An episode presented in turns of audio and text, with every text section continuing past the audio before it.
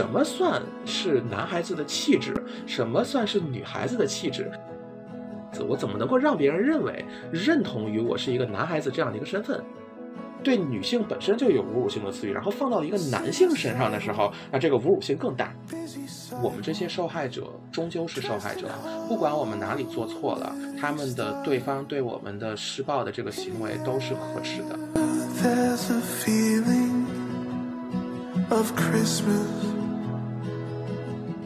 欢迎大家收听《凤梨在行动》的播客节目《食色性也》。我们的节目关注性别暴力、性别公正。LGBT 群体、性教育等多元议题，不断拓宽边界，探索有趣的未知。大家好，我是主持人上官，我是主持人黑黑。今天很开心邀请到嘉宾硕哥，他曾经在联合国妇女府工作，今天和我们一起来聊一聊性别性别平等相关的议题。那接下来请硕哥做个自我介绍吧。嗯，好的，二位主持人好，呃，咱们食色性也的各位听众大家好，呃，我叫李硕，呃，李是木子李，硕是左边一个石头，右边一个一页书两页书的那个页的那个硕。呃，我之前二零一五年到二零二零年在联合国妇女署工作了五年，然后我当时主要的工作内容呢，是一个是在校园里面通过同伴教育，就是青少年之间培养青年人成为同伴教育者，让他们去感染更多的人，去推动性别平等，这是一个。然后另外一个呢，是在中国通过政策法规的倡导，去推动在立法和地方和全国性政策上，对于性别暴力、家庭暴力，嗯，对于女性和多元性别群体的歧视这块的一些政策法规性工作，还有一些就是宣传倡导上面的工作和亚太区的一些联动性的工作。然后现在呢，我。做的事情其实和性别平等和妇女赋能也是很有关系的。我现在在做一个创业项目，希望能够通过资本的手段和力量去帮助妇女和女童和多元性别群体去获得更好的生活，去获得更好的发展。对，大概就是这样。嗯嗯，好的好的。嗯，那我比较好奇的是，硕哥一开始是怎样走上呃性别平等这个工作的道路的呢？比如说，一开始你的性别意识是怎么觉醒的呢？嗯，我先说怎么走进这个道路的吧。我觉得这可能跟性别的关系没有那么大，但它又很大。我先说是没有那么大的那一层关系吧。我的本科是在美国读的，然后我当时就是阴差阳错吧，脑子坏掉了，选的专业是国际比较政治，就是 International Comparative Politics。而这个专业呢，你。在美国毕业之后。美国本地的很多小伙伴可能会选择去帮议员去做助理啊，去参与地方选举啊，或者是成为美国本地的公务员。而我作为一个外国人，在美国成为公务员的可能性约等于零，除非我改头换面、改换国籍。嗯，这是一件我非常不想做的事情。我非常爱国，然后非常想要回国发展。但是，呃，当时我如果留在美国的话，可能道路也会比较窄。能够选择的职业发展路径，可能要么是去读博，要么是读个硕士，然后去嗯一些智库去做研究人员，要么就是在美国做一些中美之间的贸易方面的工作。而我觉得它跟我之前学到的，呃，像比较政治学里面的很多与政治运动啊、与选举啊，然后啊与地方治理啊相关的一些内容，感觉没有什么用武之地。呃，那个时候刚好在国内的联合国妇女署，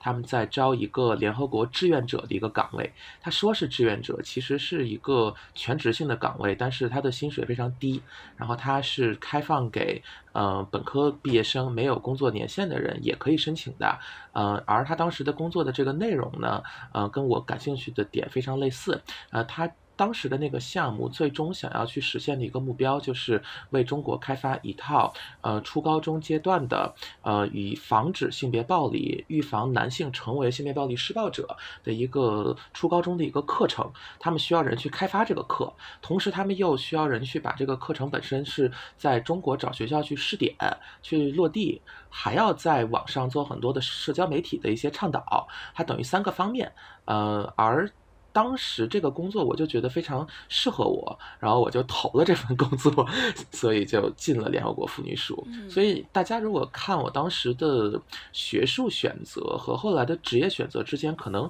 没有特别明确的一个关联哈，但是这可能只是表面上的。就是我其实特别小的时候就开始一直在思索，说，嗯，我作为一个男孩子跟女孩子有哪些地方不一样，或者我作为一个男孩子跟别的男孩子有哪些些地方不太一样。然而那个时候想这些问题，我父母啊，我身边的亲人啊，就会觉得说啊，你思考这个玩意儿干嘛？有点异，这有点异想天开了。你就是按照别的阳光大男孩的方式，这个成长生活就好了。但我觉得我自己的成长经历又非常的怎么讲，又可能跟别的男孩子又不太一样，因为我小的时候喜欢的。呃，玩具也好啊，我喜欢的娱乐方式也好啊，可能都比较偏女性化一点。哎，我其实想问一下，咱们两位主持，你们小的时候有关注过玩具它上面的一些性别色彩吗？就比如说，有没有家长不让你们二位女孩去玩枪，或者是你们身边的男孩子可能会刻意的不去玩芭比娃娃之类的？啊，硕哥，我觉得你问的这个问题特别有意思啊，因为就想起来我小的时候，就像你刚才说的，我记得我在幼儿园的时候，嗯，特别特别明显啊，女孩就会在一起玩那种跳皮筋儿，然后或者是可以在手上玩那种编花儿，然后但是男孩他们就是只要一到可以到户外。运动的时间啊，全都是一起追跑打闹，什么老鹰捉小鸡呀这些。然后，但是我们就很明显的不太愿意跟男孩他们玩这些，呃，非常动就是运动类的活动。我们都可能偏偏安静一点儿，区别还是挺大的。啊，是的，是的。啊，对，像你刚才说到的这个偏安静一点儿，然后不是特别喜欢动。我在我小的时候就觉得我是不是在这方面不是那么像一个男孩儿，可能比较像一个女孩儿。因为我在我很小的时候，我父母他们工作都特别忙，然后有的时候甚至周六日的时候，我需要需要一个人在家。然后当时我在家里面呢，父母担心我的安全，可能就会把我锁在家里。然后我那个时候玩的方式就是拿一沓纸在上面画画。然后画画，我可能画画就能画个一个下午，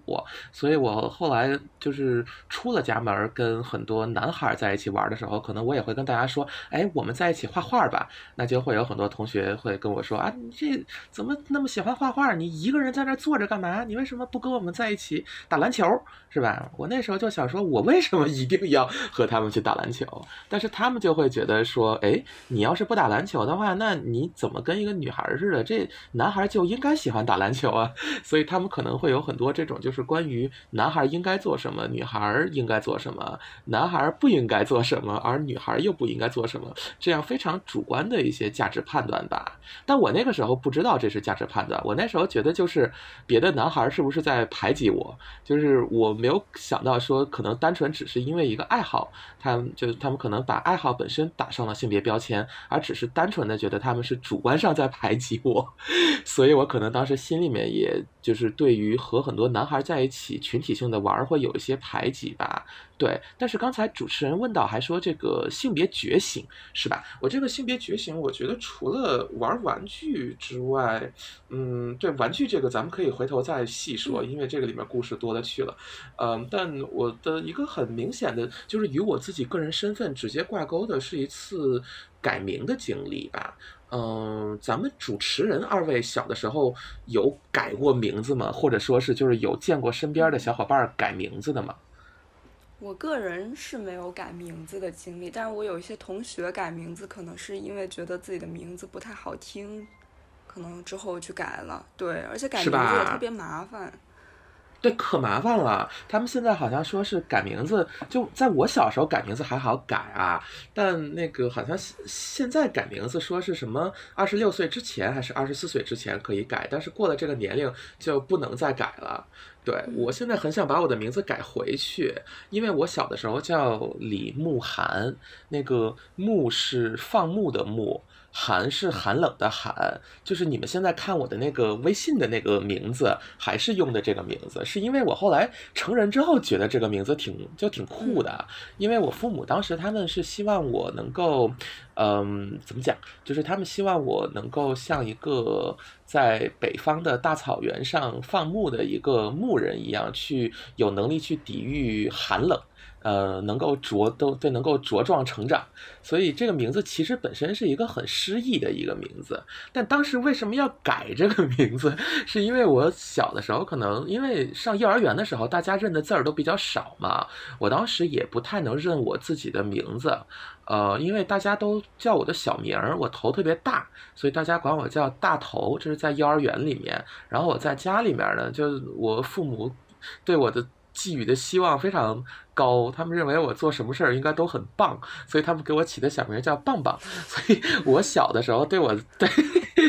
对，所以我小的时候我的。I I know，但那个时候就可能在特别小的时候，小孩都想当大人嘛，就都喜欢过家家嘛，然后就都喜欢说啊，我这这以后当了爸爸妈妈，我会怎么怎么样，所以都不会觉得说这些可爱的标签背后的可爱是一些很可贵的一些特质。就在我小的时候，我就特别想快速长大，快速成为一个大人。我甚至觉得可能就是身边就有些成人，他们戴眼镜穿西装特别酷。但是这个话说远了啊，就说回来我。在我小的时候，就当时上幼儿园的时候学写字，呃，字认得少嘛，然后呃，但我当时那个写就写名字，我总会把这个木字和寒字用别的名字代替。这其实是我们当时幼儿园老师，呃，当时觉得我写我的本名太麻烦，他他就他为了要我提升效率，让我写名字写得快点，他让我把这个放牧的牧写成木头的木。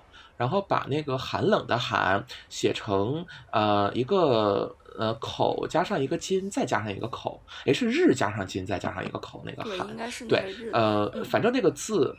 对，是日加上金再加上口。Sorry，我现在这个 汉字这也忘得差不多了。没有，对我那个对，当时这个名字就是我在在在幼儿园交作业嘛，就比方说练字儿作业啊，或者是什么画画作业。因为在幼儿园的时候，嗯，你最主要交的作业就是画画嘛。然后我当时有一次参加一个嗯整个幼儿园的美术比赛吧，然后当时你。那个画画的挺好的，我都忘了画的是什么了。然后拿的名次也挺高的，所有的获奖作品他都需要在那个幼儿园，就我们当时有个特别长的一个大走廊，在走廊上面他要把画挂起来，然后展览。我本来觉得挺骄傲的，带着我们班里面当时中中班吧，应该是中班快大班的时候，带着我们全班同学去看我画的画。那就现在想着就也挺二的，就当时就为什么那么干这么一件炫耀的事情？但是我把我的那个画指给大家看，然后在我对在我那张纸背面写了我的名字，然后就有好事的同学把那幅画翻了过来。然后给别的同学看我的的名字，然后就有一个认字比较多的同学说：“哎，你的这个名字李大头，你的名字怎么看上去那么像一个女孩的名字啊？这怎么看上去一点都不像男孩的名字？”然后我就全班就哈哈大笑。然后班主任老师当时可能也是因为这个大家都刚刚睡完中午觉，然后老师没有中午觉睡，老师得要看着孩子们嘛，就呃把屎把尿的，对，然后就他可能比较困，所以老师就也没有怎么干预，然后全班同学就此就开始拿我这个名字去开玩笑，我就非常不高兴，我回家跟我父母说了这事儿，我父母呃也没深究，然后我就开始跟他们。在他们面前就开始发火我说我要改名字，但我父母对我非常包容，他们非常支持我的各种荒谬的决定。然后对对，因为就你想一下嘛，像五像一个五六岁的一个小孩想要改名字的话，其实很多父母是不会支持的，因为有很多父母他会觉得说，呃，这是不是说等孩子长大一点他就明白这个名字背后的意思？但我父母当时就非常支持我。嗯，对，然后他们就说：“那你就想这个改个什么名字？”我说：“我想起一个标新立异点的名字，因为我觉得我们班里面很多男孩，他们的名字都不都不是三个字的。因为我在就我小时候在南京嘛，南京那边男孩名字两个字的多，女孩名字三个字的多。然后我就觉得这个三个字的名字是不是比较女性化？然后我那几个字当时写错了之后，给人的感觉也是挺女性化的，所以就开始想说我要起个什么新的名字，这然后就开始翻字典。当时我自己认字儿也不多，然后突然间有一天突发奇想，我出生的时候我爸正在读硕士，然后我自己头又非常大。所以我想说，这个“硕”这个字，它既代表说这个学富五车之意，又代表说这个呃富饶丰盈之意，它又能够有这个硕大之意。那我就不如改名叫李硕好了，因为叫李大头、李大这名儿怎么听上去跟那个《水浒传》里面的武的武大郎似的。刚好那会儿那个九八版《水浒传》刚刚拍完嘛，所以我当时看那个电视上说怎么武大，我这肯定不能叫李大，那就叫李硕好了。对，所以就改了这个名字。当时我觉得特别好，就说说这个性别上这个名字终于能够让别人觉得我是一个男孩了。结果不成想，我这改名改完一两年，嗯，我们全家搬到北京来了，从从南京搬到北京。当时在改名的时候，我们在南在南京公安局的整个这个呃户口信息备案系统里面，当时搜过这个名字，说李硕有没有重名的？因为我父母也担心说重这个重名多，这这以后是不是麻烦？结果当时在南京没有人跟我重名，在南京没有人叫李硕。到了北京之后，发现好嘛，我可能骨子里就是个北方人，北京跟我重名的同学太多了。我们那个小学六个年级，每个年级四个班，结果跟我这对你想一下，总共四六二十四，就二十四个班吧。二十四个班，每个班二十多个人，也就四五百个人，一个非常小的一个小学。跟我重名的同学有三个，然后这三个同学对都是同样的字，就是木子李，然后实叶硕，全是跟我重名的，就连一个字儿都不差。结果他们仨都是女孩儿。所以我又开始质疑我自己了，说为啥他们这个怎么就这个跑到北方之后，这个女孩会起两个字的名字，然后会起一个这个最后一个字是降调的一个名字，然后看上去不是特别的呃那种呃女性化的一个名字。我但这个问题我后来就一直没有解答，但是。他可能这个更名的过程，就在我心里面埋下了一个，就是关于我的这个性别身份或者性别气质，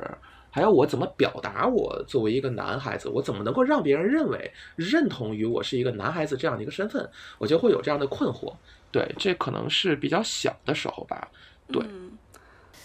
那说哥刚才也分享了自己改名的这个经历啊，然后我也挺好，我们也挺好奇，嗯，说哥刚才也提到自己其实一直在探索自己性别，嗯，到底是一个呃什么样的一个探索的过程啊等等。那说哥在那会儿有没有想过，哎呀，那我比如说我不喜欢我自己作为男性的这个身份，或者说，嗯，我不喜欢别人。给我打上呃带引号的啊女性化的这个标签呢？嗯，是的，你这个说的特别对。我当时根本就是我对性别这个东西没有任何的认知，我当时就是觉得说，呃。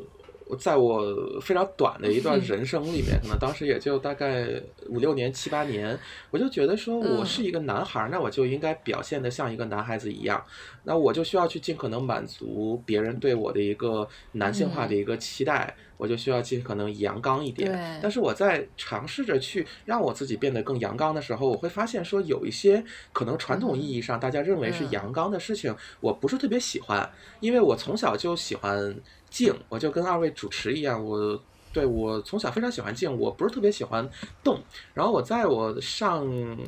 应该是小学一年级吧，我当时回老家，回我奶奶家，呃，我给我这个堂姐的芭比娃娃。应该是一个从，呃，城乡结合部的一个菜市场买的一个十八块钱还是十块钱的假冒伪劣的芭比娃娃，我给他做了一件特别漂亮的一个衣服，一个婚纱，然后还做了一个王冠，然后，但我就做这样的事情，我就觉得非常快乐。但是像比方说一些亲戚朋友，就是像我一些什么哥哥啊弟弟，他们喊我。出去去打篮球，或者说是玩手枪，或者是呃去到外面去，比方说什么逗狗，什么那个去看别人斗鸡，嗯、我就觉得这样的事儿就非常蠢。我说这个不如把这些时间拿来说，比方说做做衣服啊、读读书啊这种。呃，但我那个时候并不是觉得说我是可能未来会成为一个同性恋，因为现在我并不是，因为我还是一个顺性别的男性，我现在喜欢的是女孩儿。我之所以喜欢给芭比娃娃做衣服，是因为我觉得让芭比娃娃穿的漂漂亮亮的。然后也让王子穿的漂漂亮亮的，更能满足我脑海中间童话里面的那样的一个就是王子配公主这样的一个形象。对，所以还是受到了二元性别建构的一个束缚。但是我呢，但我但我那个时候并没有质疑我是不是一个男孩儿啊。对我那时候的认同就是，我觉得阳刚是 OK 的，然后我觉得作为一个男孩儿，阳刚一点也是 OK 的。但是这种所所谓的男孩子气。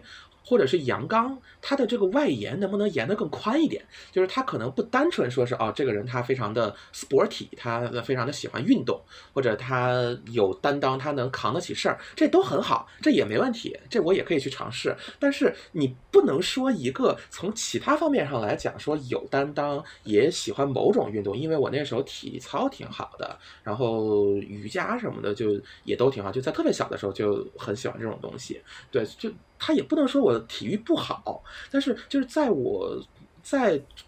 大部分在很多维度上能够满足阳刚这样的一个定义的时候，我又可能表现的会更喜静。更喜欢一些柔美的东西，更喜欢坐下来一个人去玩的时候，他总不能把我这些看上去跟别的男孩子不一样的事情直接归类为说是女性化。或者是女孩子气的一个表达吧。对我当时的那个困惑，主要是停留在这里。对，就是说什么算是男孩子的气质，什么算是女孩子的气质，这两者之间它能不能相互交叉？就是说，你可能做了一些跟女孩子做的事情比较类似的事情，然后那这会让别人觉得你就不够男性化，或者是不够像一个男孩子嘛？我对我当时主要的困惑是在这儿，但是这个困惑其实它还没有到一个非常激烈或者是爆发的时候。那爆发其实是在我那个上初中的时候。对我应该也跟你们二位原来聊过这个事情，就是我当时是军训，呃，这个可能是。在一个小孩子，他最早最早与一个就是非常，嗯，充满了荷尔蒙，充满了这种制度，充满了一种就是对荣誉的向往的一种就是军旅生活，可能是最早的一个接触吧。对我们当时读的学校好像还是一个军委子弟学校，我这就先不点名了啊，这可能就有些听众朋友已经能猜到是哪个学校了。这个学校当时是初一要军训，初二也要军训。但就在初一军训上，当时坏事儿了。我们当时是练的最多的是站军姿，还真不是打靶，因为当时太小了不让打。然后也不是什么呃这个齐步走，什么正步走，因为当时人特别多，走也走不过来。最方便的事情就是让大家站军姿，你反正在那站个十分钟、二十分钟，站完歇会儿，然后大家到处溜达会儿，回来就再接着站呗。但站军姿也很有讲究，他说这个要抬头挺胸收下巴，对吧？但我当时记得最清楚的就是挺胸，因为抬头大家知道怎么搞，这个收下巴这也知道怎么搞，但挺胸这件事情，对于呃这个青春期刚刚发育，或者说还还没有发育，或者全班这个在第二性征方面发育的不是特别平衡的一个一个。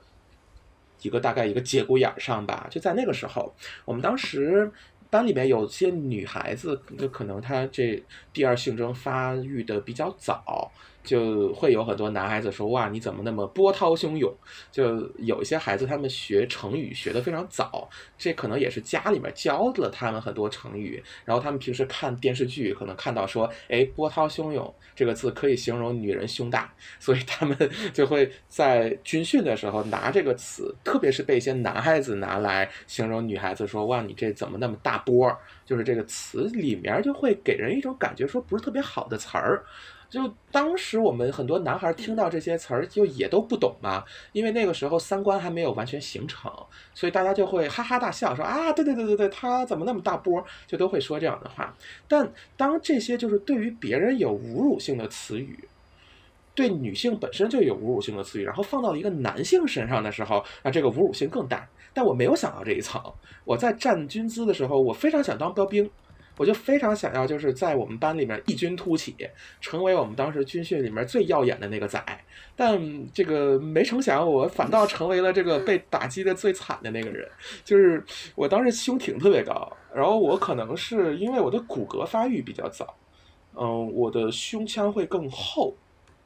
所以，我把胸挺得高了之后，会让人觉得说，哎，我怎么好像胸部的发育也跟女孩一样发育的比较早？那个时候，大家还没有所谓练胸肌这样的一个概念，因为那是零四年，呃，也没有人说啊，我要练的跟什么杰森斯坦森、什么施瓦辛格那样去练块儿。大家想的就都是这个，就当时的小孩非常喜欢看日本二次元动漫嘛，就觉得男孩子瘦高个儿这样的一个形象。就比较帅气，然后反而是日本动漫里面女孩的胸部都非常的波涛汹涌，然后我们就我们当时班里面就有几个好事的小孩，他们就特别喜欢对别人的长相品头论足，然后他就开始对我品头论足，就说你装什么大尾巴鹰啊，你胸挺那么高，挺的跟个姑娘似的，哎，你是真的胸那么大吗？怎么发育的就跟姑娘似的？就他们会说这样的话，对，就是非常的阴阳怪气。然后我刚开始是没有在意他们说我胸大这一点，我是觉得他们阴阳怪气，所以我就开始跟他们反抗，说什么意思啊？我这不就是想把胸挺高点吗？这不是站军姿吗？这这老师规定，教官规定说需要站军姿。然后当时呢，我刚好这个声音嗓音也没有发育，还没有变成公鸭嗓，那个时候声音特别尖利。然后，对我们班里面有很多同学呢，他们嗓音已经开始发育了。他们就说：“哎，你这不光是胸大，你这嗓子也尖啊！这人家说你是女孩儿，那你这就跟女孩儿一样。那我们开开你玩笑还不行啊？这就是在逗你，对吧？”然后我越听这话，我就越觉得火大。那是不是在质疑我？是不是在质疑我的这个 manhood？就是他在质疑我作为一个男人的这个男性身份，对吧？我就非常生气，因为我本来在军训里面想要成为一个标兵，是我男性气质的一个外露性的一个表达。结果他们把我的这种表达当成了我的一个女女性化或者是女性气质的一个标签。这就是我自己的个人身份，我的个人认同和和我们班里面这个小社会对我的一个群体性社会化的一个认同，这两者之间发生了一个很大的一个冲击。然后这个冲击，其实我后来才意识到，是我们是整个社会的性别刻板印象，在我们这些同学大脑中间根深蒂固，就给他们一种印象，说男孩在那个年龄胸就不应该大。大了的话，那这个男孩就不正常，他可能就不够男，就不就不够男性化。但那个时候我又不知道这是性别刻板印象，我也不知道性别刻板印象折射出来的是全社会的一种性别歧视，更不知道这种刻板印象和歧视未来能够带来暴力。我要是知道说这个最后这个结果。可能会导致校园暴力的话，那我可能就怂过去了，或者我会嘻对我对，或者我会嘻会嘻嘻哈哈过去，或者我甚至可能会更早的让老师去介入。但我那个时候没有这样的一个认识，因为没有人跟我讲过这些知识，也没有人跟我说我做的可能哪一点不能那么过激，或者是也没有人跟我讲说。我的同学做的就是错的，甚至在那个时候，我就开始像一个标准的一个性别暴力受害者那样，开始去质疑我自己哪里做的不好了。我说，哎，是不是我自己太装了？是不是我就不应该当一个标兵？是是，对，是不是我这样的行为会被别人说，哦，你这是一个二逼行为？对，就是呃，我，对，反正在那个时候就会开始去，呃，扪心自问，去问我自己是不是哪里做的不好。对，后来想想的话，这就是一个很标准的一个这个受害者的一个 self blaming，对吧？就是一种自我贬损。对，但那个时候没有这样的一个意识。那个时候我就想说，哦，你这个侮辱我了。我先想我自我哪儿做的不对，然后我尝试去改，甚至我也会跟他们去对抗。我说你这个地方做的不对，你对你们做的不对。啊，我也想练，对我也想变得更像一个男人。那就那他们好了，那他们就开始用一个规劝男人的方式去规劝我了。就他们就开始逼着我说，你就要怎么怎么样。你要是做不到，我们就在你衣服上写字儿。或者我们就在你衣服上拿粉笔去画画，然后结果当时我是，呃，在回家之前，我经常得要把我的夏的夏季校服，那是一个 polo 衫，那个 polo 衫的下摆整个是白的，然后每次放学之前，我都要看一遍是不是被很多同学涂满了粉笔，他们会拿五颜六色的粉笔在我身上画。然后他们就以这样的一个方式，就是去侵占我自己的领地，然后呃，把他们对我的一个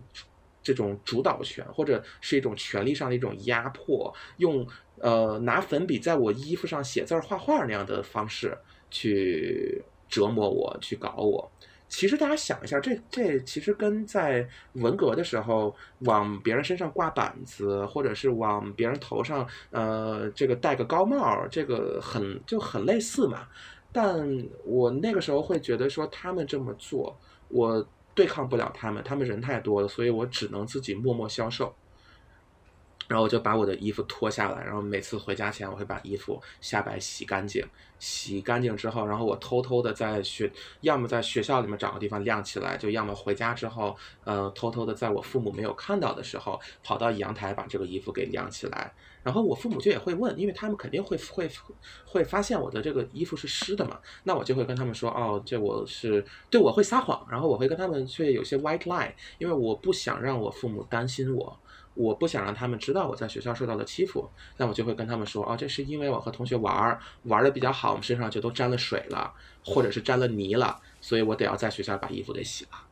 就会碰到这样的事情。对，然后这还算是情节轻微的，后来情节严重的就会有那种，因为他们想要规劝我，然后他们就，呃，他们觉得说我只要不按照他们的规则来做事儿，就是我的表达会比较。女性化的时候，他们就想来惩罚我，他们想要通过惩罚的方式逼着我，让我成为一个男人。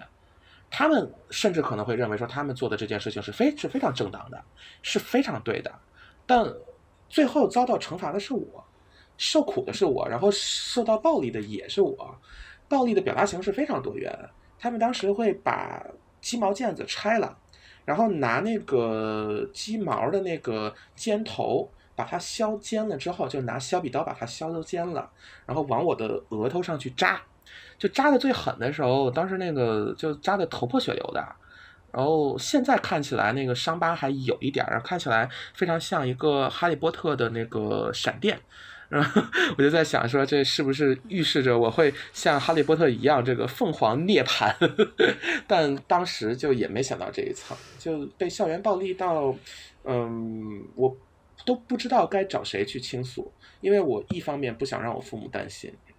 我另一方面又觉得老师也帮不到我。当时零三零四年，应该是零四到零六年，对我当时初中零四到零六年的时候，呃，我们当时的那个老师应该是刚来这所学校，他是呃，对，他是从湖南调到北京来的，他非常想在北京的这所学校待下来。那他就非常不想让班里面的任何事情上升成为一个呃群体性事件，或者是成为一个有可能会处分别的同学的一个事件。他想避免他的任何同学受到处分。那这样的话就说明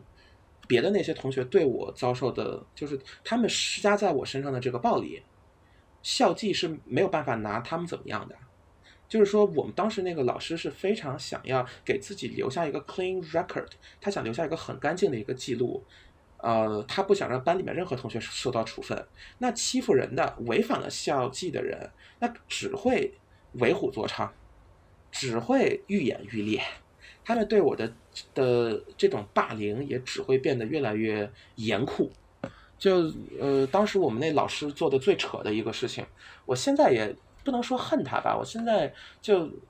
那么多年来，我都不会去想那段经历，也不会想说哦，这个老师当时教我教挺好，因为他当时教课教的确实挺好，他当时教我语文，然后也教的很卖力。然后后来甚至都有同学跟我说：“哎，对，你要不要回去看看这个老师？”我说：“我真的并不想回去看他。”就是当时他说的有一句话，他他是跟我说的，他说：“冲动是魔鬼。”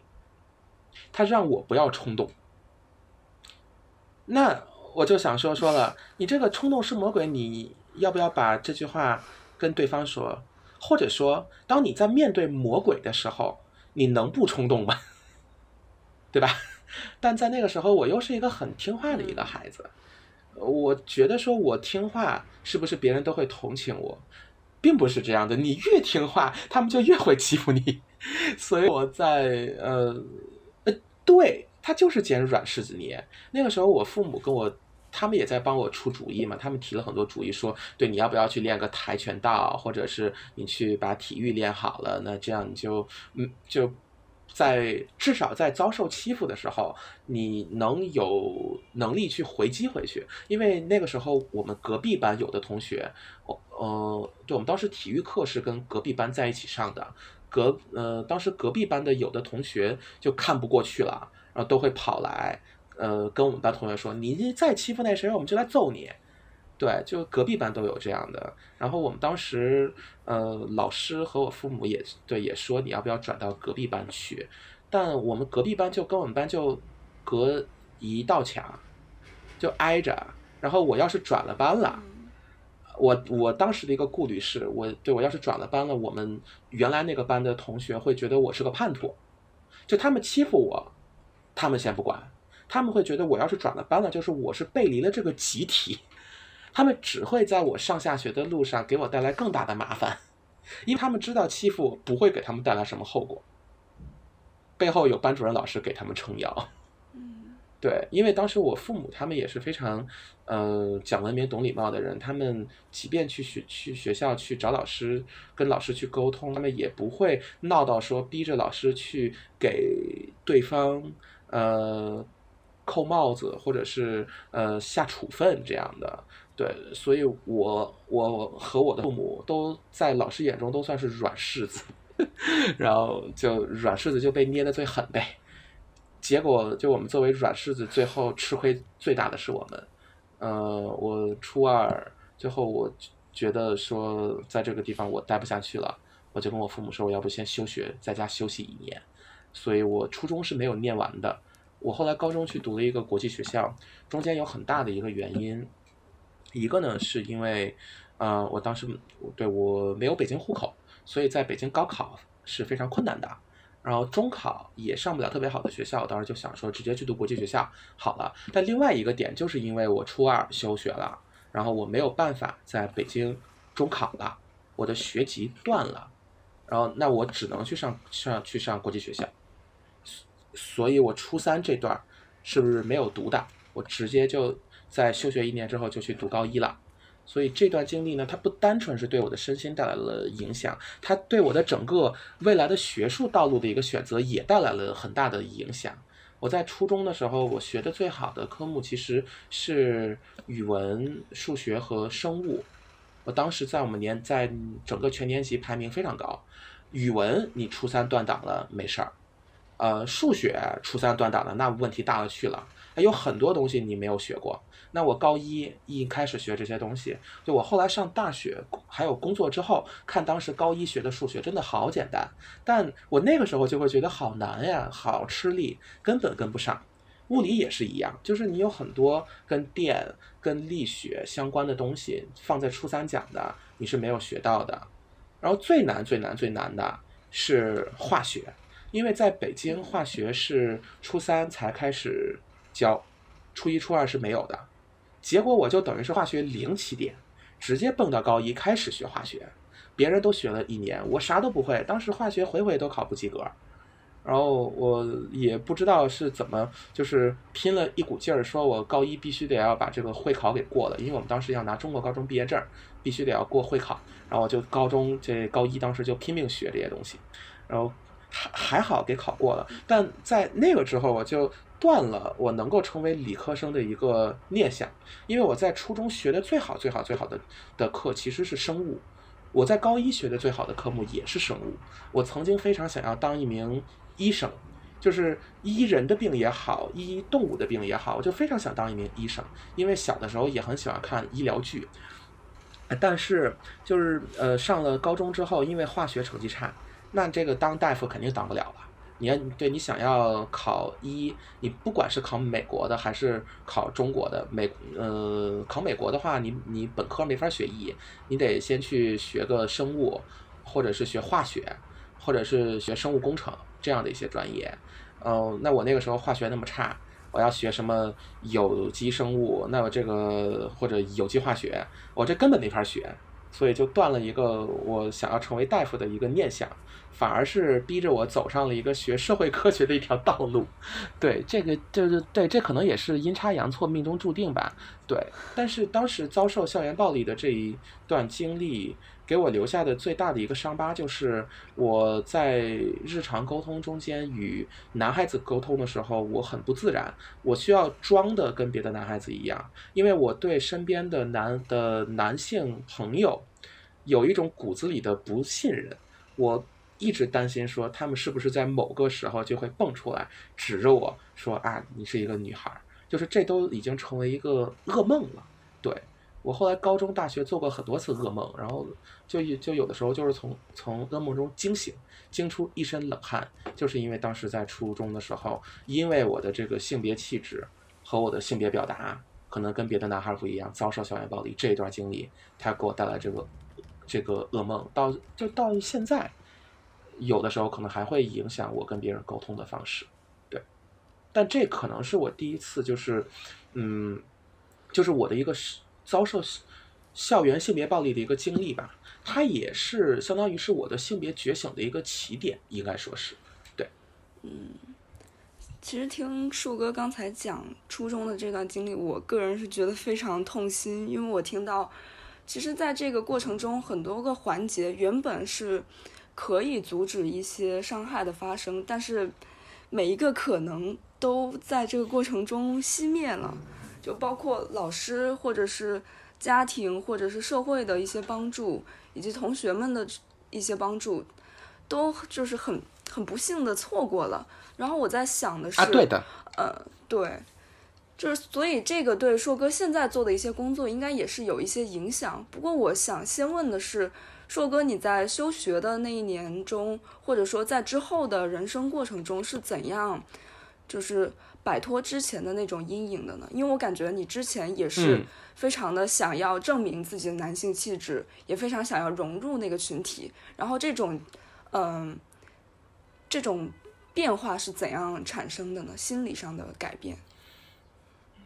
那是的，呃，我。现在也很难讲，说我彻底从那段阴影中走出来了吧？我觉得可能是彻，就是走出这段阴影，可能反而是在我工作之后，发现身边有也对有很多曾经经历过跟我一样的事情的朋友，他们可能就是他们有的朋友遭受的事情，可能呃这个后果带给他们的后果，可能得要比我当时经历的事情还要严重，会有一些。朋友慢慢的选择去自残，然后可能有的朋友选择就是，也不能说选择吧，他就是被逼出了抑郁症，这样的朋友也有一些。嗯，就看到他们的这种痛苦之后，我会觉得说，我不是在孤军奋战，有很多人跟我有过同样的经历，这一点反而就在某一个瞬间让我走出来了。他至少先让我走出了 self blaming，就是这个自我贬损和这个自我质疑这样的一个陷阱。就他会让我觉得说，我们这些受害者终究是受害者，不管我们哪里做错了，他们的对方对我们的施暴的这个行为都是可耻的，都是不能够被接纳的。即便说对方对于我们当时有身份上的不认同，或者说是气质上的不认同，他们也可以用非暴力的方式跟我们进行沟通，结果他们反而选择了暴力式的一种沟的沟通方式。我后来还有一点是我觉得最就最痛心的，也是让我能够最快的从这个事情里面走出来的是，我有看到很多，嗯，跟我有同样经历的朋友，或对或者都不能说朋友吧，因为我并不认识他们，而是看一些案子和看个例看出来的，有很多跟我们当年有有共同经历的人，在长大了之后反而成为了性别暴力的施加者和罪犯，或者说是别的一些暴力行为的一些施加者。他们当时在家庭、在学校里面受到了排挤、受到了欺负之后，他们会质疑自己，他们会觉得是因为自己太软弱，他们没有质疑这种暴力式的沟通方式本身哪里出了问题，反而他们在成人之后，在面对比自己弱、在面对比自己弱小的人的时候，他们会觉得别人当年对待他们的方式是他们现在可以拿来对待弱、对对待比他们更弱小的人的。这种处事方式，所以他们反而会成为呃性侵罪犯、强奸犯，这个是有数据支持的。在亚太区，联合国原来做过一个调查，就是说说这个嗯，经历过、目睹过，或者是被 victimize，就对，就是被伤害，就是被校园暴力、性别暴力、性别歧视伤害过的这些年轻人。这些呃，teenagers，他们在成人之后，他们呃成为施暴者，这两者之间呃比例是多少？它有没有一个正相关的一个关系？然后具体的数据我还得回去再去查一下。但我最后的这个结果是中间是有一个正相关的关系的，就是有很大一部分当年的校园暴力、呃性别暴力、性别歧视。的受害者就是男性受害者，在长大成人之后，拥有了男权社会赋予他们的权利，能够去以一个强权身份去欺负别人的时候，他们会像当年别人欺负他们一样去欺负别人，因为他们觉得这样的沟的沟通方式是有效的。因为他们觉得这是一个很有效的一个解决问题的一个方式。当我看到这一点的时候，我就彻底的明白了：说，居然把这些受害者，这个社会居然把这些受害者给扭转成了，给逼成了施暴者，这个问题必须得要得以解决。所以那一刻，我瞬间变得非常清醒。我就觉得说，说我我当年所做的所所经历的所有事情，我再也不能再怪我自己了。我不能怪我自己是不是不够阳刚。我也不能怪我自己是不是不够积极主动的去融入那些欺负我的人、霸呃霸凌我的人的这个群体，我会觉得说，我就应该跟他们势不两立，他们做的就是错的，而我同时不应该怪他们，而我应该怪的是，到底是哪些社会化的原因，到底是哪些文化上的原因和教育上的原因，把他们塑造成了这个样子，而从而怎么去解决背后的这些 root causes。这是我当时在刚加入联合国妇女署的时候，我不是特别清楚这一层关系。我那个时候就是觉得说这个事儿很重要，我去做的挺好的，刚好与我对于我在大学期间学的这些专业知识背景也比较匹配。但我当我开始在那边工作时间长了之后，看到了很多遭受暴力的姐妹和遭受暴力的一些男性的一些兄弟，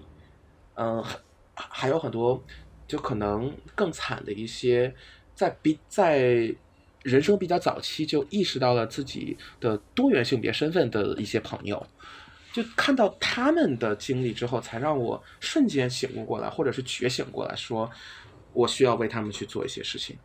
我我需要花更多的时间去做这个事情。所以我当时刚进入联合国的时候，我身边的很多朋友跟我说：“哦，你在联合国工作挺好的，但是你你做这个性这个性别工作，嗯，这个是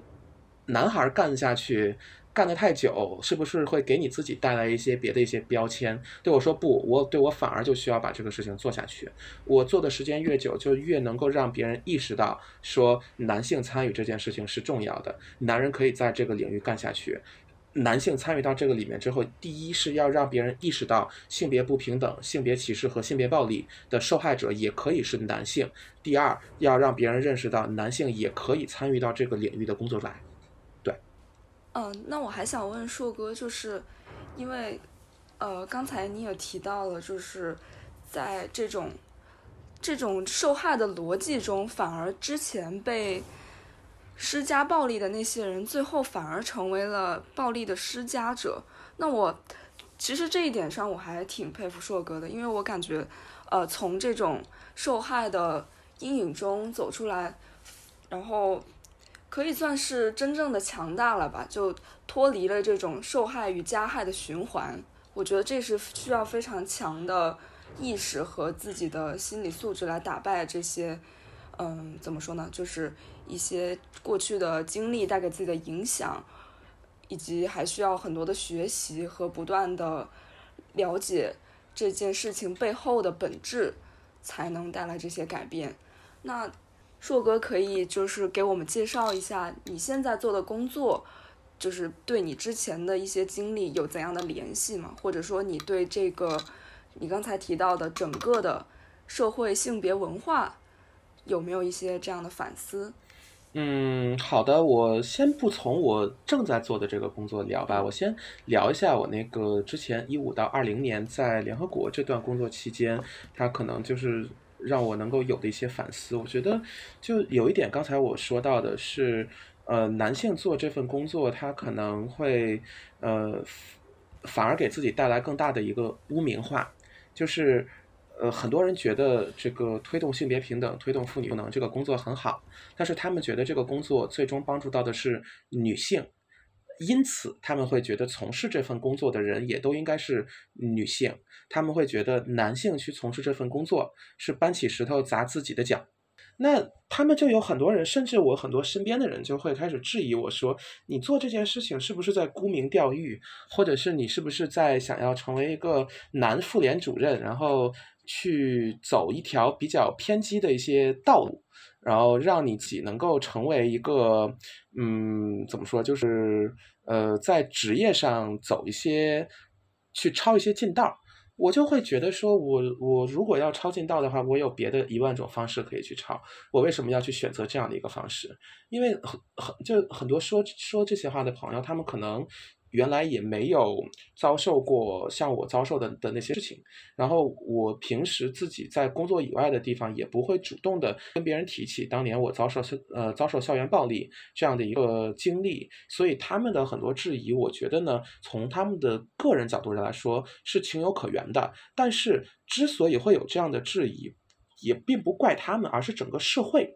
在建构社会文化的时候，对于男人应该做哪些事情和女人应该做哪些事情打的标签打得过于深入骨髓，以至于说大家当看到性别不平等这样的现象带来的问题的时候，比如说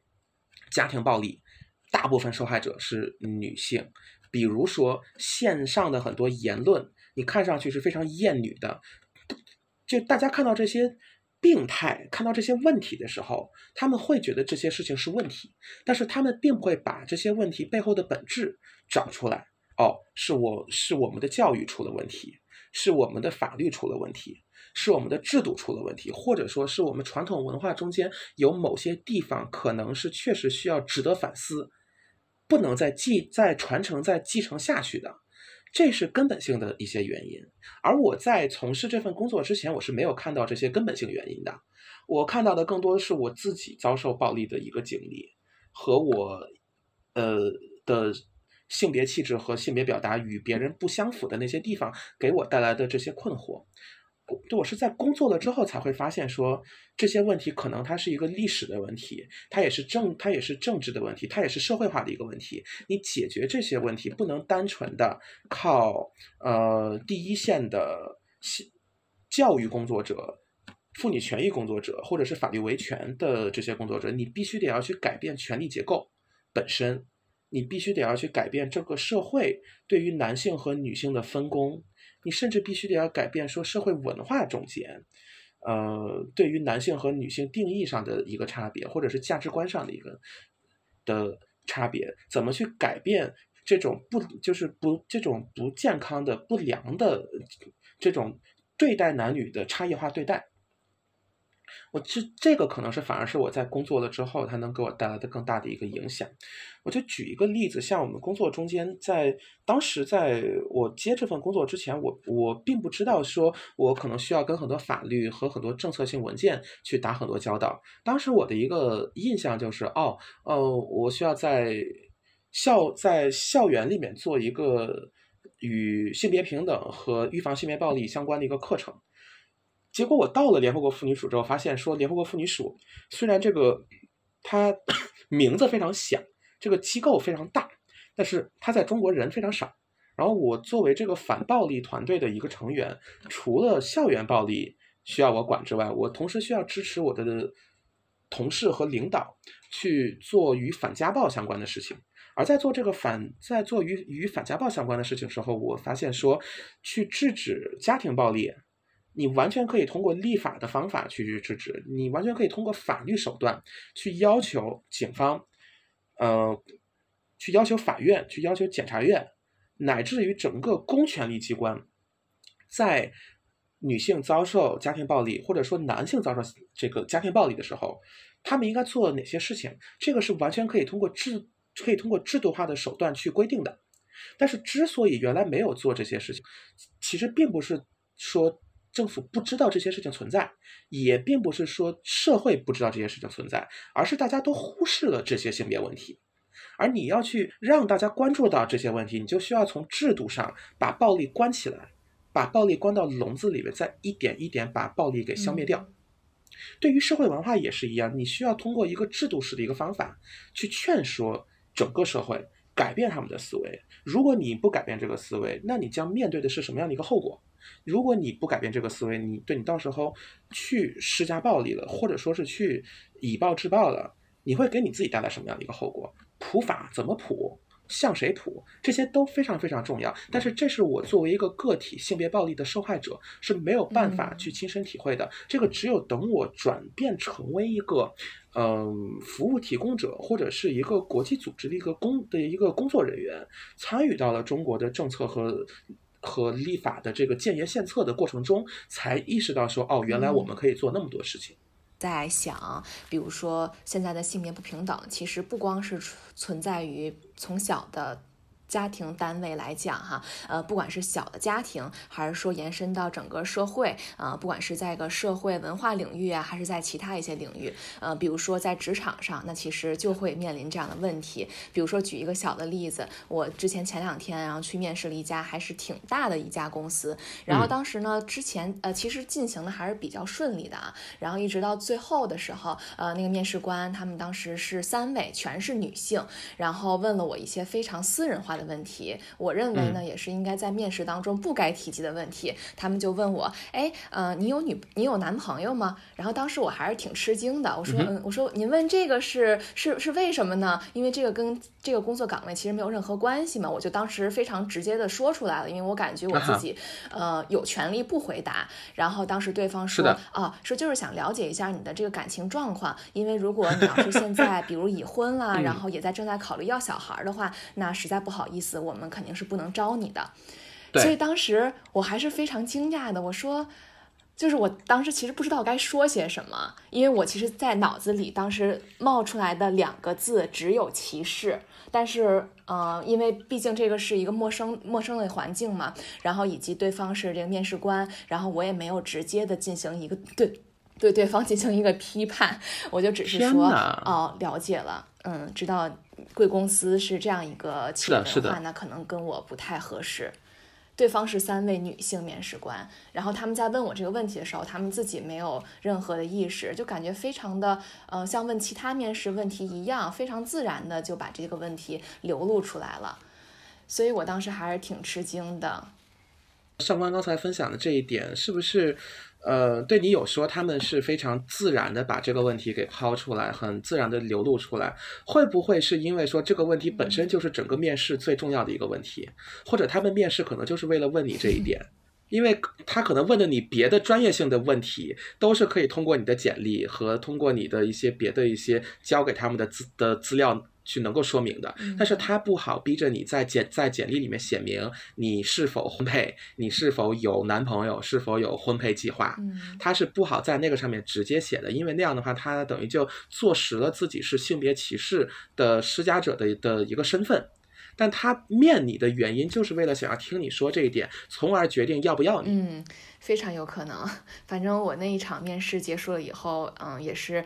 感触还挺深的吧。因为之前其实也面试过挺多的地方，然后嗯，这是第一次对方非常明确的嗯展现出来作为一个女性，她还会歧视对方作为面试者也作为女性的这样一个女性对女性之间的歧视吧。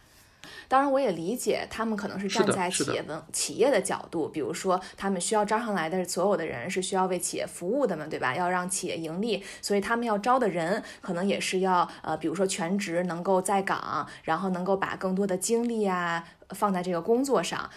但是我还是不能够接受，或者说，嗯，怎么说呢？嗯，能够接受这样的行为的存在吧。没错，对，我想问一下二位主持，你们在原来工作中间有遭受过什么很明显的性别歧视这样的经历吗？就是呃，可以不用暴露自己现在的工作，也没有必要指名道姓说是谁，就大概说下现象，因为我其实挺好奇这个问题的。对，sorry，我对我好像现在是在反转这个这个对 reversing the table，好像是是变成我对我开始问你们俩问题了，反客为主。其实，因为我现在还在上学，倒是找工作这方面感受不是特别深。但是，因为我呃学的是外语专业嘛，然后之前读的也是师范类院校，就是加上外语专业，这个我们专业的女生特别多，男生特别少，就会出现一个问题，就是呃，我了解的情况是，不管是学生工作，还是在之后的招聘的时候，嗯，呃，企业。都会非常倾向于要男生，尤其是我了解到，因为很多同学在做老师，就招老师的时候，他们会特别想要男生，不管，呃，竞和他竞争的女生有多优秀，他一定就大概率会优先考虑男生。你有没有问过这些人说为什么是这样吗？对你有没有质疑过这个？我觉得，嗯，质疑是会有的，但是很多。我我感觉很多同学就他们其实已经默认了、接受了这种现象，就是不管是在任何单位、任何企业的招聘中，如果出现他们优先要男性的情况，其实我很多女性的同学，他们可能第一次碰到会非常愤怒，第二次就内心就会觉得，嗯，好吧，已经接受这个现实。如果是多次碰到之后，他们已经不会再去抱怨这个事情，已经内化了这个结果。就是觉得，嗯，大多数企业都是这样。就如果我们再去抱怨，那也只是给自己的生活增添烦恼而已，不能改变这个现实。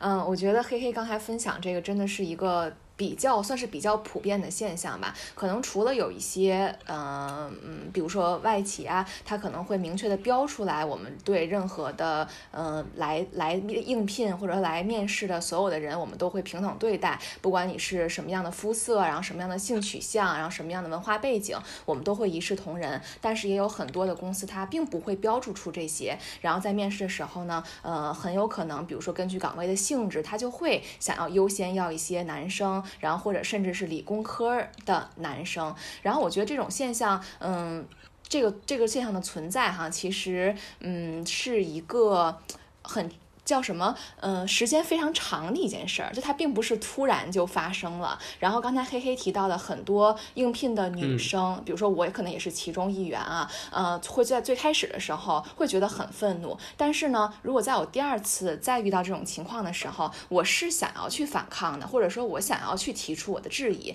但是我不知道应该向谁去提出质疑，因为如果我要是跟我的面试官去提出的话，他们该想选。那位男生他还是会选。他只是会觉得哦，你想提就提呗，我们可能会跟你大概解释一下。然后，但是就像我刚才说的那个，嗯，那个企业他可能就会解释一下，是因为我们希望一个能够把更多精力放在工作上而非家庭上的人来参与到这个岗位上。但是也不会做更多解释，而且他们也会选择那个可能那个那位男性吧。所以我就在想，硕哥，嗯，就是你在平时的不管联合国的工作当中啊，还是嗯其他的这个经历当中，呃，有没有一些？比如说建议，嗯，能够给到目前现在啊，比如刚才咱们提到这个情景当中，呃，遇到类似问题的，不管是求职者呀，还是正在职场当中呃奋斗的女性，有没有类似的一些建议或者说一些想法？哎，我觉得刚才黑黑和上官说的，其实跟我之前提到的那个，嗯。你可能作为一个个体的一个性别不平等的受的受害者，你能做的事情。和一个国家权力机关或者是一个集或者是民间集体能够做的事情相比起来，简直是少太多了。因为不是说个体做事情就不正当或者是没有能力，而是你每一个个体所能够掌握得了的资源，你所能够动员得了的资源和你发出的声音的这个量级，就可能就是不如一个，就是更有资源或者是。所谓打引号的，在社会上可能站位更高的一个人或或者是一个群体，他能够带来的影响力更大。但这并不是说明个体就没有影响力，而是无数个个体聚集在一起做同一件事情，把这个音量变大之后，势必会撼动整个体制，去帮助这一个集体。去实现这个集体的一个目标，我这说可能比较抽象啊。对，这个是因为是我原来工作中间其实体会很多的，就是你在平时生活中间看到这些受害者的时候。你对你跟他们在聊一个事情，他们会觉得非常的乏力。但是，当你如果在网上以一个很合理的一个方式把这个事情表达出去的时候，会有无数个跟你有共同经历的人站出来跟你在一起去表达他们曾经遭受这些经历的一些困惑，然后你能把他们给聚集起来做同一件事情，去声张自己的权利。这可能是目前的这个互联网时代去实现这种女性的或者是性别暴力受害者的。维权工作的唯一的一个方式，这是我觉得是最有效的一个方式，因为你很难担保说你去找妇联，或者是去找律师去帮助你维权，如果你的这个案子不是特别重要，或者你的这个案子不足以能够吸引他们的注意力的时候，那他们可能会给你一些。程序上的一些建议，建议你去找谁，或或者他可能会建议说你应该去采取什么样的一个行动，但是呃，他这一套维权机制本身可能本身就不是特别有效的，你不管你使了多大劲儿去搞。那他可能这个帮助你维权的这个机构，不管是公安还是妇联，他可能认为他有更重要的事情要去做，他会说他要帮你，然后他会把你转借给服务提供者，然后这些服务提供者提供的服务不一定是能够让你满意的。那我觉得这是问题本质所在，整个社会都不关注这个问题的时候，或者说这个社会的当权者，这个社会的绝大多数对这些事情熟视无睹的时候。这是你作为个体的遭受了了欺负和不平等对待，和这种就是职场的霸凌的时候，那你是求救无门的。国家现在其实是非常清楚，说他下一步要要怎么去走，他需要好好的维护妇女权益，因为这个逻辑是你在现推动三胎的这个大背景下。推动三胎，你需要让更多的妇女去回归家庭，去去生育，去去带孩子，然后去把孩子给带大。这个生育的这个母职会再次被强压到妇女身上。但是新时代的女性，就像二位一样，像黑黑和和上官一样，你们会在面试的时候直截了当的去表达说，哦，那可能贵公司这个。跟我的这个价值观不符。其实你们表达的是，哦，这种传统的对于女性的不合理的期待和你们自己的期期待是不符的。这一点政府是知道的。政府未来会修改它的政策，它会鼓励女性在承担母职的同时，赋予女性更大的职职场的的发展空间。这一点是对于呃企业对于。呃，用人单位是不友好的，但是它是对妇女友好的。这样的政策，我相信今年下半年和明年会出的越来越多。前就就前段时间出的一个叫什么呃帮呃帮助还是扶持女性科技工作者发展这样的一个文儿。不知道二位有没有看到，是科技部发的一个文儿。这个文儿它是连同了好几家政府部委在一起发的。它的意思其实就是要鼓励女性科技工作者在科技行业能够获得更多的资源，能够成为院士，能够成为项目带头人，从而能够在科技领域把女性的这个地位往上抬。而科技工作者是整个社会最尊重的这一群人。当社会最尊重的这一群人里面，绝大部分人。或者说是女性的比例往上抬了，那整个社会就会明白说，哦，有那么多女性可以成为科学家，同时她们又能够把家管理的这么好，那我们是不是需要反思一下，在逼着女性回家生孩子的同时，是不是不要去限制她们到外面去找工作，或者是呃去发展自己事业这样的一个权利和这样的一个机会？那我觉得这一点它是一个妥协，因为逼着女性生孩子这一点是为了国家发展不得不做的一个妥协，这是国家的一个 argument。但是他们在实现这个 argument 的时候，他同时需要补偿妇女。那这一点补偿，我相信是二位必须得要把握住的，这是能够帮助到你们职业发展的。这一点，我是觉得是下一步能够解决这个职场的长期的系统化的慢性的性别不平等现象最核心、最核心的一个解决办法。对，但是想要让政府能够更好的关注到女性的这些需求，和能够把这种就是女性职业发展给做实。你光指望他的政策还是不行的，你女性群体需要继续在网上发声，需要吸引更多的女性和男性在一起去为女性发声。我举个例子啊，这个可能跟大家求职不是特别相关，但是这个事情是，呃，就是最近的热点事件，这个吴亦凡事件。你这看上去他可能跟比方说这个别的这种妇女权益是不相关的，他可能看上去是一个呃性侵案，因为因为因为现在等于公安给他定性是强奸，对吧？就是给他那个说涉嫌强奸。有很多人说这可能是给他定罪了，但这这个罪还没有定，就只是说他涉嫌强奸。但是这个问题的本质是什么？是如果说没有那么千千万万个像都美竹这样的人和同情都美竹的人站出来帮他说话，甚至是说是在整个社会或者是舆论看到了都美竹的弱点和他的某些黑料去抨击他的时候，如果整个社会转变方向、转变调门去抨击都美竹，而去同情吴亦凡的话。如果那个时候女性群体没有团结起来去支持都美竹和其他受害者的话，那这个事情，这个舆论它的转向可能会变得非常非常非常非常的快。恰恰就是因为有无数个都美竹和都美竹的姐妹站了出来，吴亦凡这一次才会被挖出来，才会被关进去，而更多的像吴亦凡这样的人才有可能在未来被关进去。所以，利用好互联网空间发声非常重要。这是为什么我非常支持“凤梨在行动”和咱们的这个实色性也播客的一个很主要的原因。因为我最近也很忙，然后我说说这个，对，这得抽出时间来把咱们的播客给录了。我觉得这也可能也是因为这个原因，就是大家需要联动起来，然后联动需要很聪明的联动。就这样的联动，在中在中国的这个土壤上，我们需要与政府站在同一个。起跑线上，可以批判某些政策，但是不能批判政府的初心。就就我们要引导政府的初心成为我们的初心，把我们的初心变成政府的初心，这样才能够在中在中国的这个体系内推动政策发展，让政策变得能够帮助到上官和和帮助到黑黑未来作为女性在职场上的发展。对我的这个逻辑，可能是被很多我身边的一些做女权运动的小伙伴所不耻的一个逻辑。他们会认为我的这个逻辑可能是不是跟政府走得太近了？我是觉得说，在对抗之余，或者说是在斗争之余，是需要有合作存在的。对，我觉得硕哥也是提供了一个全新的视角，因为。比如我之前对女权或者说性别平等的一些了解，更多的是从理论或者是从一些热点事件来，我会对这些，嗯，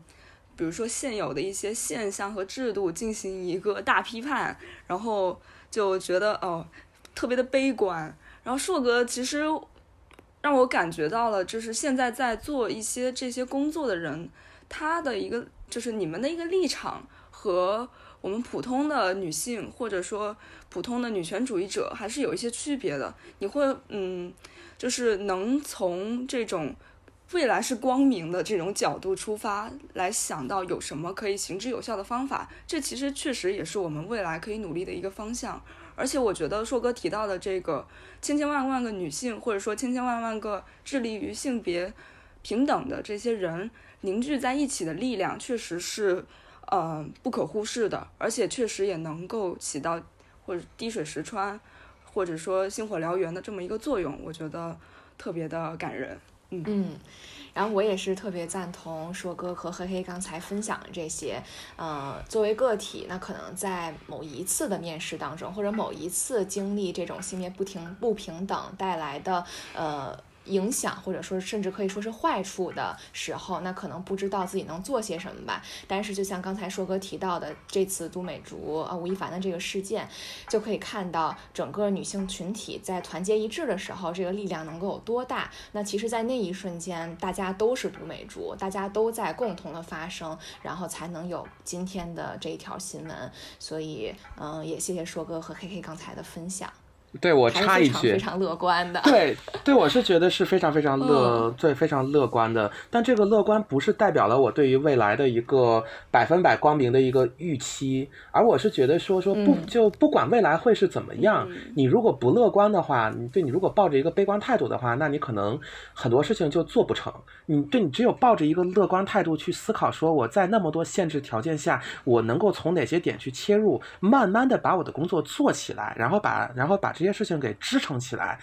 之后下一步再去考虑我怎么去对去去去对抗黑暗和怎么能够与一个比我强大很多的一个体制和机制去对话。你获得了对话的资本，上了牌桌之后再去跟他去对话，再去跟他去谈合作，对我觉得这可能是更行之有效的一个方式。它不代表说这个方式本身就是唯一的方的方式。你在很多别的国家，你这么去做的话，那你可能马上就要被干掉。但我觉得在中国很好的一点是，虽然这个体制本身可能看上去是非常单一化，或或者是铁板一是铁板一块的，但是在这个铁板一块背后，其实是无数个人和无数个思想。这些人和思想，他们本身是非常多元的，他们本身是非常包容的，然后是非常善良的，是非常能够希望服务到中国的千千万万个妇女的。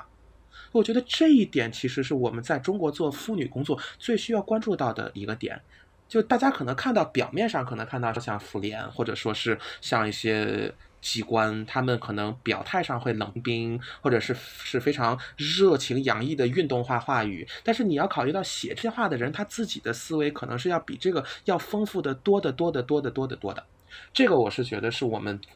呃，就。整个女权圈子需要去好好想的一个点吧，对，确实，如果是做女权的话，可能那些呃致力于理论的人他会注重于批判，但如果是做实事，像硕哥这种做实事的人，可能就会更注重于实践，如何把我们现在结合现有的情况以及未来发展方向，怎样去与更大的一个体制对话，怎样通过这个体制，呃，实实在在的提升妇女的地位。和权利，我觉得这个也是非常重要的。嗯，对，我觉得两者都很重要，因为刚才黑黑说到。呃，理论，我对我觉得理论非常重要，因为你没有理论的话，你就没有办法实践，你实践你都没有一个索引。理论其它其实是给实践提供索引，同时再去批判具体的实践的行为，去为去为未来下一步实践去给他提建议，说你原来哪里做得好，然后你未来可以在哪里做得更好，或者他甚至都可以去质疑说你你这种实践本身是有没有意义的。但是这两者是不能相互脱离的，就是光谈理论和光谈。实践都是没有用的，光谈对我刚才说的是，是光谈实践不谈理论。但是如果是光谈理论不谈实践的话，那理论本身它也会变得非常空洞，它可能会就某一个群体面临的某一个问题去分析无数无数多种可能性，然后去找无数多种可能导致它的原因，而不去思考说这个事情到底应该怎么去解决。对，我觉得这两者之间还是需要一个更有机的一个结合。但是我现在的感觉是，这两者之间的这个对话的机制和管道好像不是特，好像不是特别的通畅，可能中间会有很多被偏见啊，被一些什么刻板印象啊，就是群体与群体之间的偏见和刻板印象阻挠了群体与与群体之间的一个对话，就可能会做做理论和做实物的。就两两边可能会相互崇拜，会会相互尊重，但是又可能会觉得说对方做事情的那套思路跟我们做事情的的这套思路是不相符的，是是不能相容的，怎么能够让这两者融起来？这是我最近一段时间经常在思考的，但是我现在还没有思考出来一个非常好的一个答案。所以我什么时候思考出来了这个答案，对我可以回到咱们，呃，这个实色性也播客和大家再去好好聊一聊。嗯，对没问题，硕哥，我们随时欢迎你。谢谢，谢谢。其实我我有一个不知道算不算是思路的想法，就是因为硕哥刚才提到的很多的是那种点对点的连接，因为呃做理论的和做实践的，他可能呃这种宏观看来是两个群体，但其中嗯群体、这个群体之中也有很多的个人，我觉得可以通过这种小的个人对个人的合作开始，然后慢慢的扩大。打通两个群体之间啊的这种沟通和交流的道路，是的，这是的，是一种我感觉比较理想的状态。嗯，我觉得硕哥今天的今天的分享内容对我非常的有启发，然后也感谢硕哥，呃，和我们一起谈话。欢迎硕哥下次还来凤梨在行动的食色性也播客做客。谢谢，谢谢。我非常想再次来嗯随。时欢迎你，帅哥。谢谢谢谢，我只是觉得我有点担心，刚才我是不是说的不是特别好，所以我的这个 self blaming 的的的这一块儿，这又出现了，对，所以我还是在慢慢的这种不断走出一种 self blaming 这种自我质疑的一个陷阱。然后我相信也有很多的性别暴力的受害者也跟我一样，在不断的去让自己变得更加勇敢，但让自己变得更加勇敢很重要，让更多的人意识到你在变得更加勇敢，让大家跟你在一起变得更加勇敢，这反而能这反而能够让你变得更加勇敢。对，这我可能是觉得这是我想说给我自己的话，这可能也是我想说给各位观众朋友们的话。对，好的，那我们今天的播客节目就到这里，好的，好的大家下期再见，拜拜。拜拜。